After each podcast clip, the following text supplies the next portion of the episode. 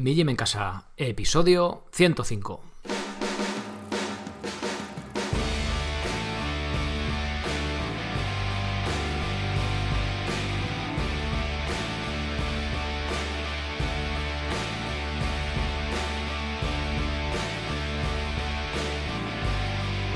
Muy buenos días a todo el mundo, soy Sergio Catalán de migymencasa.com y os doy la bienvenida a otro episodio del podcast de Mi Gym en Casa, el programa, la radio donde hablamos de entrenamiento y de alimentación desde un punto de vista diferente e independiente.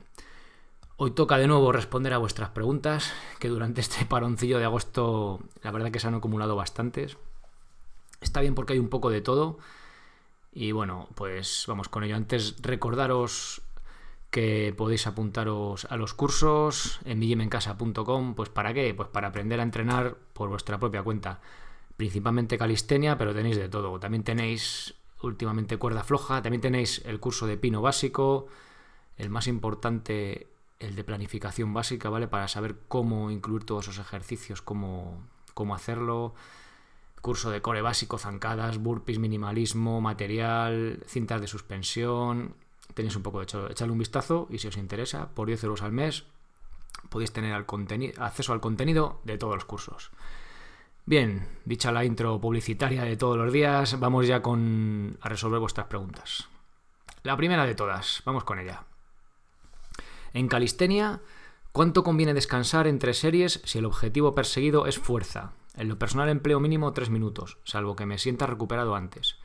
He visto programas que fijan descansos de un minuto y que además emplean rangos de repetición de hipertrofia, lo que, a mí lo que a mi parecer es un error metodológico cuando la finalidad es obtener, es obtener ganancias de fuerza, Germán. Vamos a ver. Eh, está la teoría, ¿vale?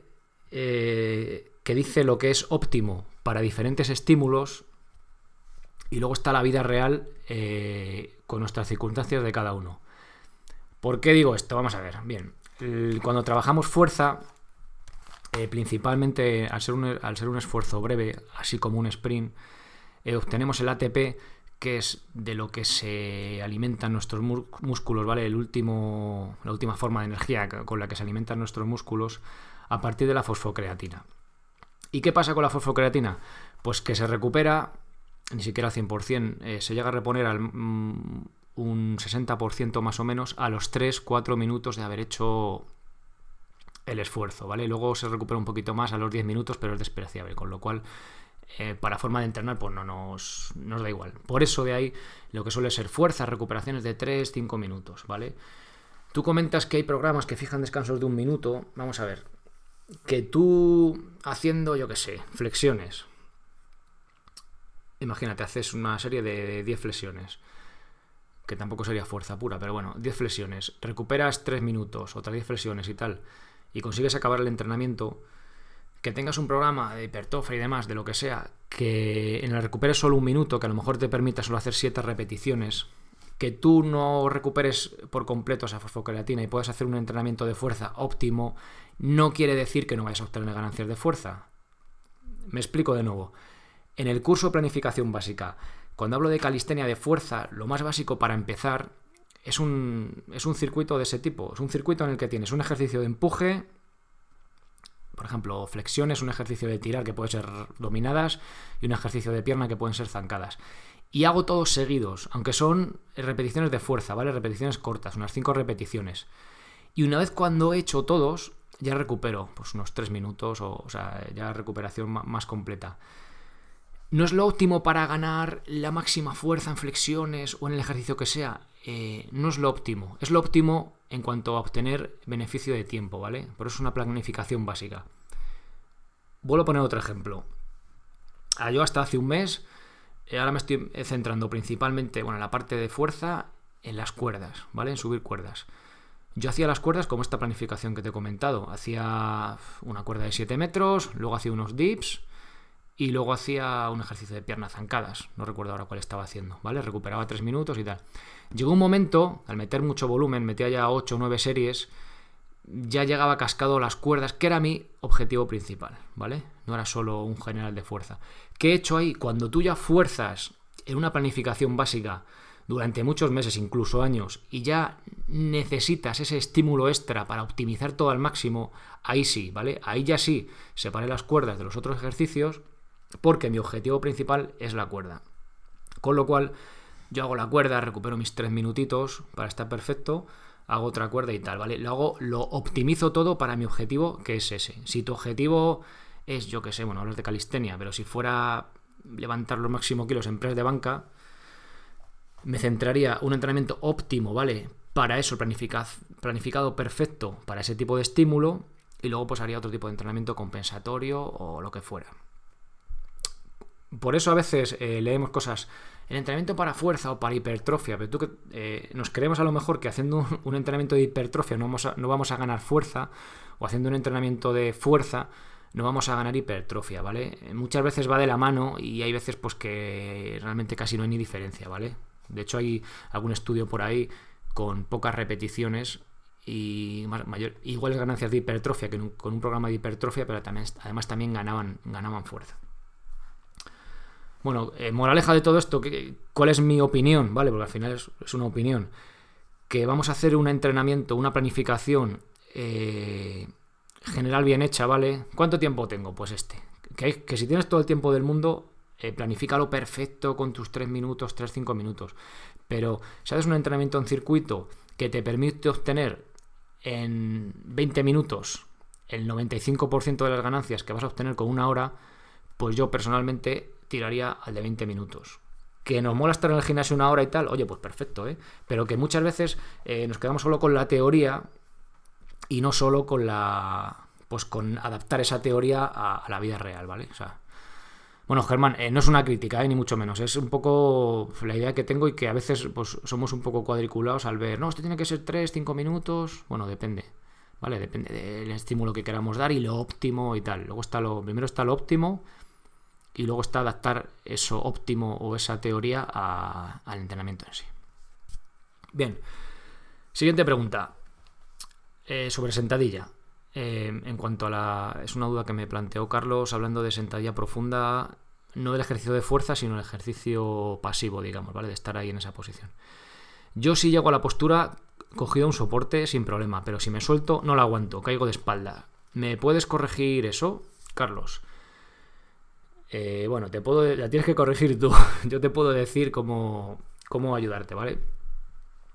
A ver, Principalmente no aguantamos la posición de sentadilla profunda porque tenemos falta de movilidad en el tobillo, es decir, entre el pie y tibia, perona y demás, ¿vale? Entre el pie y la pierna, entonces en el tobillo, vamos.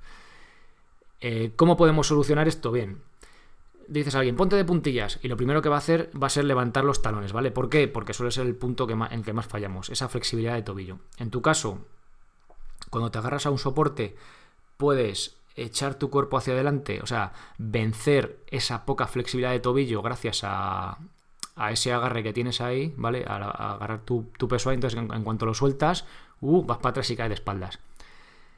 Si te pusieras eh, como, no sé cómo decirte, un par de discos o unas zapatillas con mucho tacón o no sé, cualquier cosa en el talón, ¿vale? Que te eleve ese propio talón.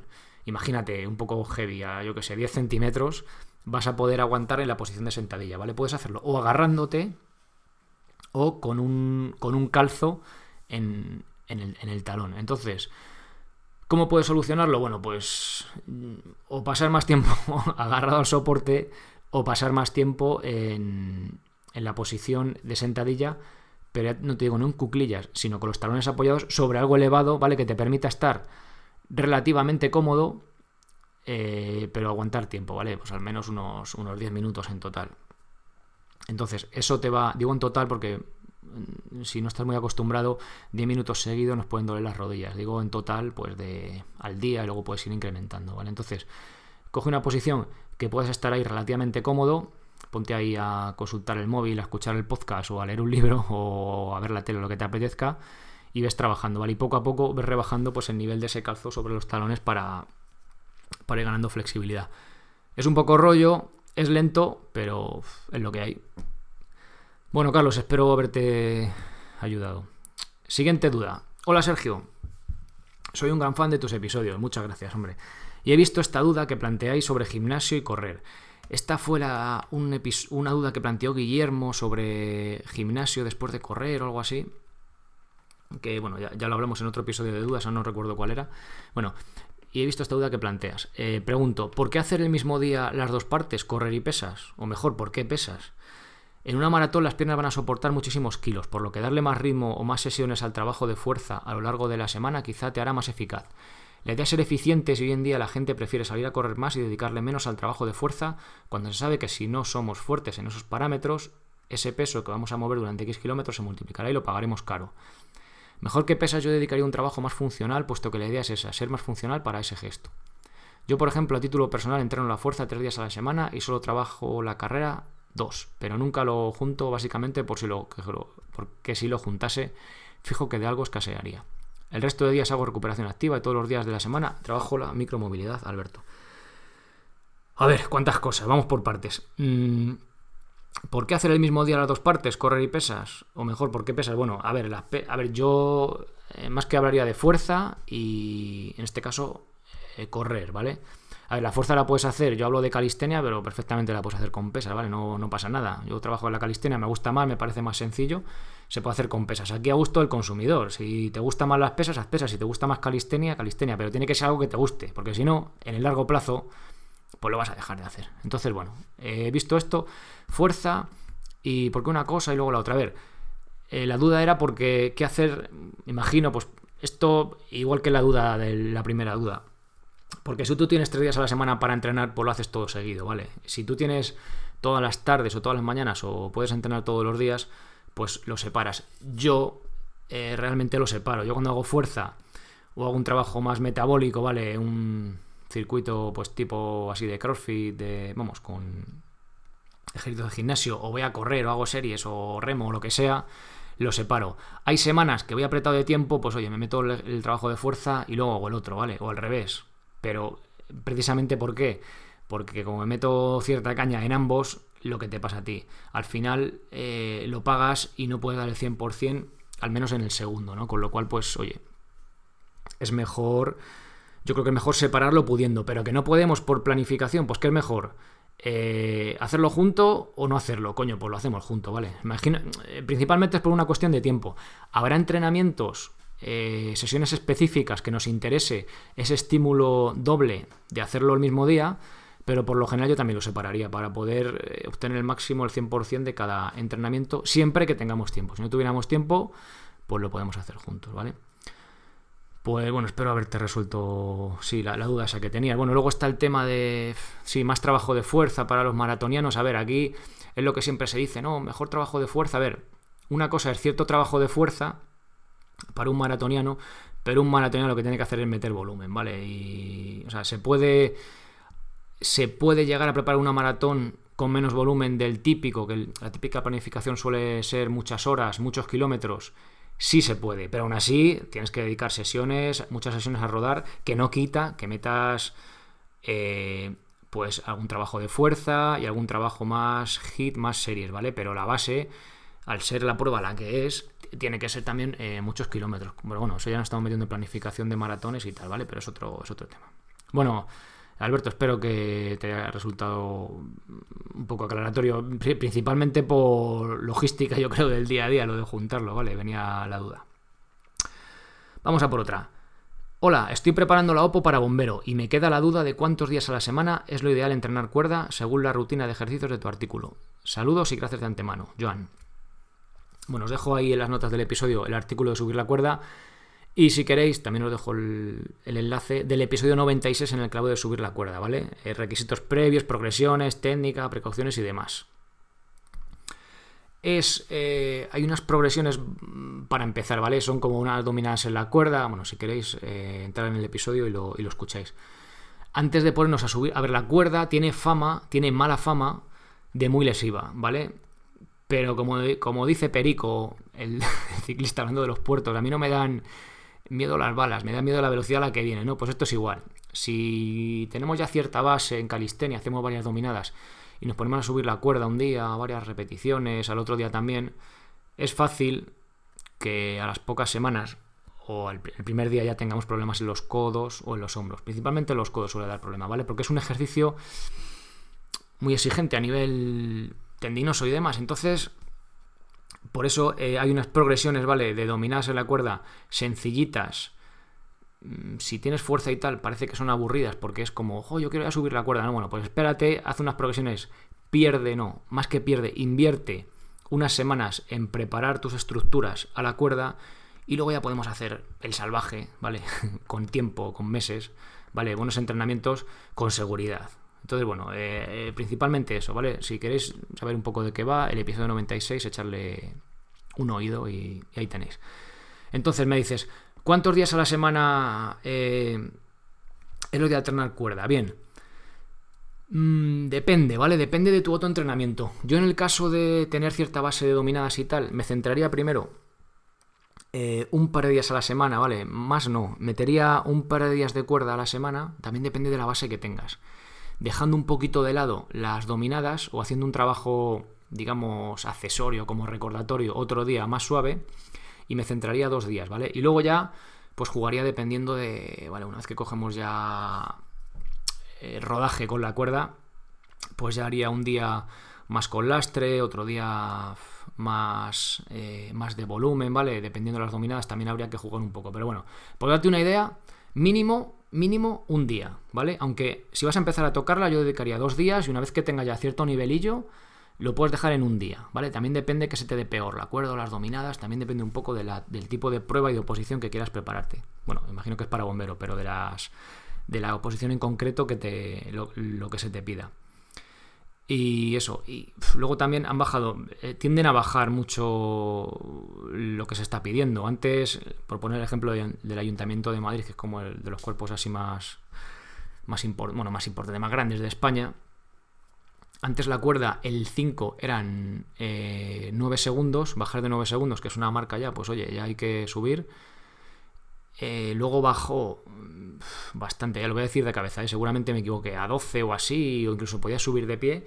Y ahora la propuesta que había, había una propuesta que estaban negociando, eh, creo que eran con la administración y tal, que no sé si eran 14 segundos desde de pie, con lo cual es que cuesta más estar 14 segundos subido a la cuerda que, que 10, pero bueno. Pero bueno, también depende mucho de la... Primero, bueno, el primero, no sé si primero o segundo, pero de las pruebas a las que te quieras presentar y luego también de tus puntos flacos. Tú imagínate que eres escalador y que el primer día pruebas y ya te la subes en el tiempo que se te pide, pero corres fatal. Pues oye, ahí machágate a correr y la cuerda, pues oye, tócala un día a la semana como recordatorio y tal, ¿vale? Depende de muchas cosas, pero bueno, por aclarar, mínimo un día, al principio sí metería dos con cuidadito y una vez que le cojamos ya el truco, pues oye, dejamos dos o uno. También depende del otro trabajo que vayas a hacer de dominadas y también de las diferentes pruebas. Bueno, Jan, espero que te haya valido. Venga, ya vamos con la última pregunta. Hola Sergio, hace pocos días descubrí tus podcasts y debo darte la enhorabuena. Muchas gracias. Son muy instructivos, amenos y sobre todo bien fundamentados. Llevo unos cuatro años practicando calistenia y hace uno me diagnosticaron tendinitis en las dos rodillas por la práctica excesiva. Cuatro o cinco días en semana por lo que he tenido que dejar ejercicios de impacto como correr, salto con cuerda y burpees con salto, entre otros, y limitar la práctica de calistenia a tres días a la semana. Actualmente me cuesta encontrar sustitutos de dichos ejercicios. ¿Sabes alguna manera de adaptar la calistenia a este tipo de dolencia? Espero tu respuesta en septiembre. Saludos y a disfrutar de verano, Ale. Muchas gracias, Ale. Bueno, ya veis que hay un poco de retraso aquí con las preguntas. Bueno, vamos a ver, Ale. Eh, lo que digo siempre, que parece que me lavo las manos, pero es que es así. Si tú tienes un problema, a ver, la tendinitis, imagino que no será ya crónica para toda tu vida. Una tendinitis es inflamación del tendón. Entonces, primero vamos a curarnos de esa tendinitis, ¿vale? Haciendo, pues, o lo que nos haya dicho el médico, o el fisio, o el que sea, lo que podemos hacer, que te suelen decir, mira, puedes hacer esto sí y esto no. Otra guía también es lo que no nos duela y que no nos produzca molestia al día siguiente. Y cuando estemos recuperados, ¿vale? Pues ya podemos volver otra vez a correr, saltar, burpees y, lo, y, casi lo que nos dé la gana, siempre que empecemos poco a poco con ese tipo de... O sea, con, con, unas progresiones adecuadas para que no nos vuelva a pasar lo mismo. Es decir, si tú has tenido una lesión de rodilla, como es tu caso, eh, te recuperas, ya te digo, haciendo pues lo que te deje el fisio o el, médico que te haya tratado o lo que no te duela. No te voy a decir ejercicios, tienes que ver, tienes que ver tú un poco lo, lo, que, lo que no te produce dolor o lo que veas que te dejan hacer. Y cuando estemos recuperados, poco a poco eh, podemos volver a correr. No vamos a, correr el primer día ni 40 minutos ni ponernos a hacer sprints, pero podemos igual rodar 5 minutitos a modo de calentamiento, ir metiéndolo muy poquito a poco en los calentamientos y luego ya probar a hacer algo más de volumen. Lo mismo te digo con saltos con la cuerda y con burpees. Mira, un ejemplo. Grabando el curso de, Pino, ahora dos o tres meses, eh, bueno, parece una chorrada, pero sacar tomas buenas y tal, y que queden bien y tal, pues al final tienes que hacer 40.000 pinos. Con lo cual, bueno, pues hice muchas caídas sobre un pie. Y me salió como una pequeña tendinitis en el, en el tendón rotuliano, una molestia. Pues yo no podía hacer. O sea, si saltaba la comba me molestaba bastante. Pues me, he tirado un, dos, tres semanas eh, que no he saltado la comba.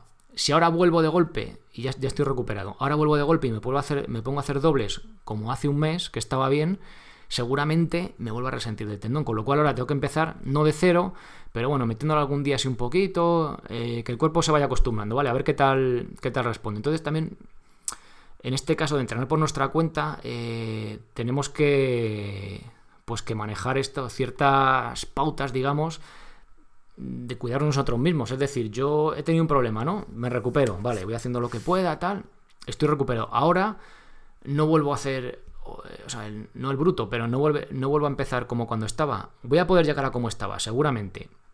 Pero voy a hacer ejercicios que no me... Pues eso, o sea, que, me producían ese dolor antes, pero voy a empezar otra vez con ellos poco a poco, ¿vale? Como si empezara de cero, que tenemos que ser humildes y no decir, ah, yo que estaba tal. Bueno, pues dejamos el ego, me suele decir, en la puerta al gimnasio y poquito a poco, ¿vale? Y lo vamos metiendo en el calentamiento, a modo anecdótico. Igual al principio, simplemente de, de hacer el gesto, parece que nos molesta, pero hay muchas veces que es simplemente como algo así raro, que no parece que te quiere molestar, pero se pasa, ¿vale? Pero muy poquito, muy poquito a poco. Y vamos viendo cómo responde el cuerpo y podemos volver con ello. Ya te digo que es que no no encuentro eso que el ejercicio de impacto. De hecho, es que el ejercicio de impacto tiene unos, beneficios a nivel óseo muy, muy importantes, ¿vale? Sobre todo de cara, de cara al futuro. Bueno, vale, espero, espero haberte despejado un poquillo la duda, aunque no te he dicho ninguna, ningún sustituto, pero bueno, ahí tienes mi opinión. Bueno, pues hasta aquí, hasta aquí vuestras dudas y hasta aquí el episodio de hoy. Os recuerdo, me las podéis mandar desde el apartado contactar escritas. Si os apetece grabarlo, en millimencasa.com barra podcast. Pone, envía un mensaje a Sergio, es el botón verde y podéis grabar vuestro, vuestra duda si os apetece hacerlo grabado, que también os la pongo por aquí. Pues nada más, eh, muchísimas gracias por apuntaros a los cursos, por esas valoraciones de 5 estrellas en iTunes, esos me gusta, esos corazoncitos de me gusta y comentarios en iVoox y sobre todo, sobre todo, pues estar ahí episodio tras episodio escuchando. Bueno, pues nada más. Volvemos el jueves con un nuevo episodio. Muy buena semana y sed felices. Adiós.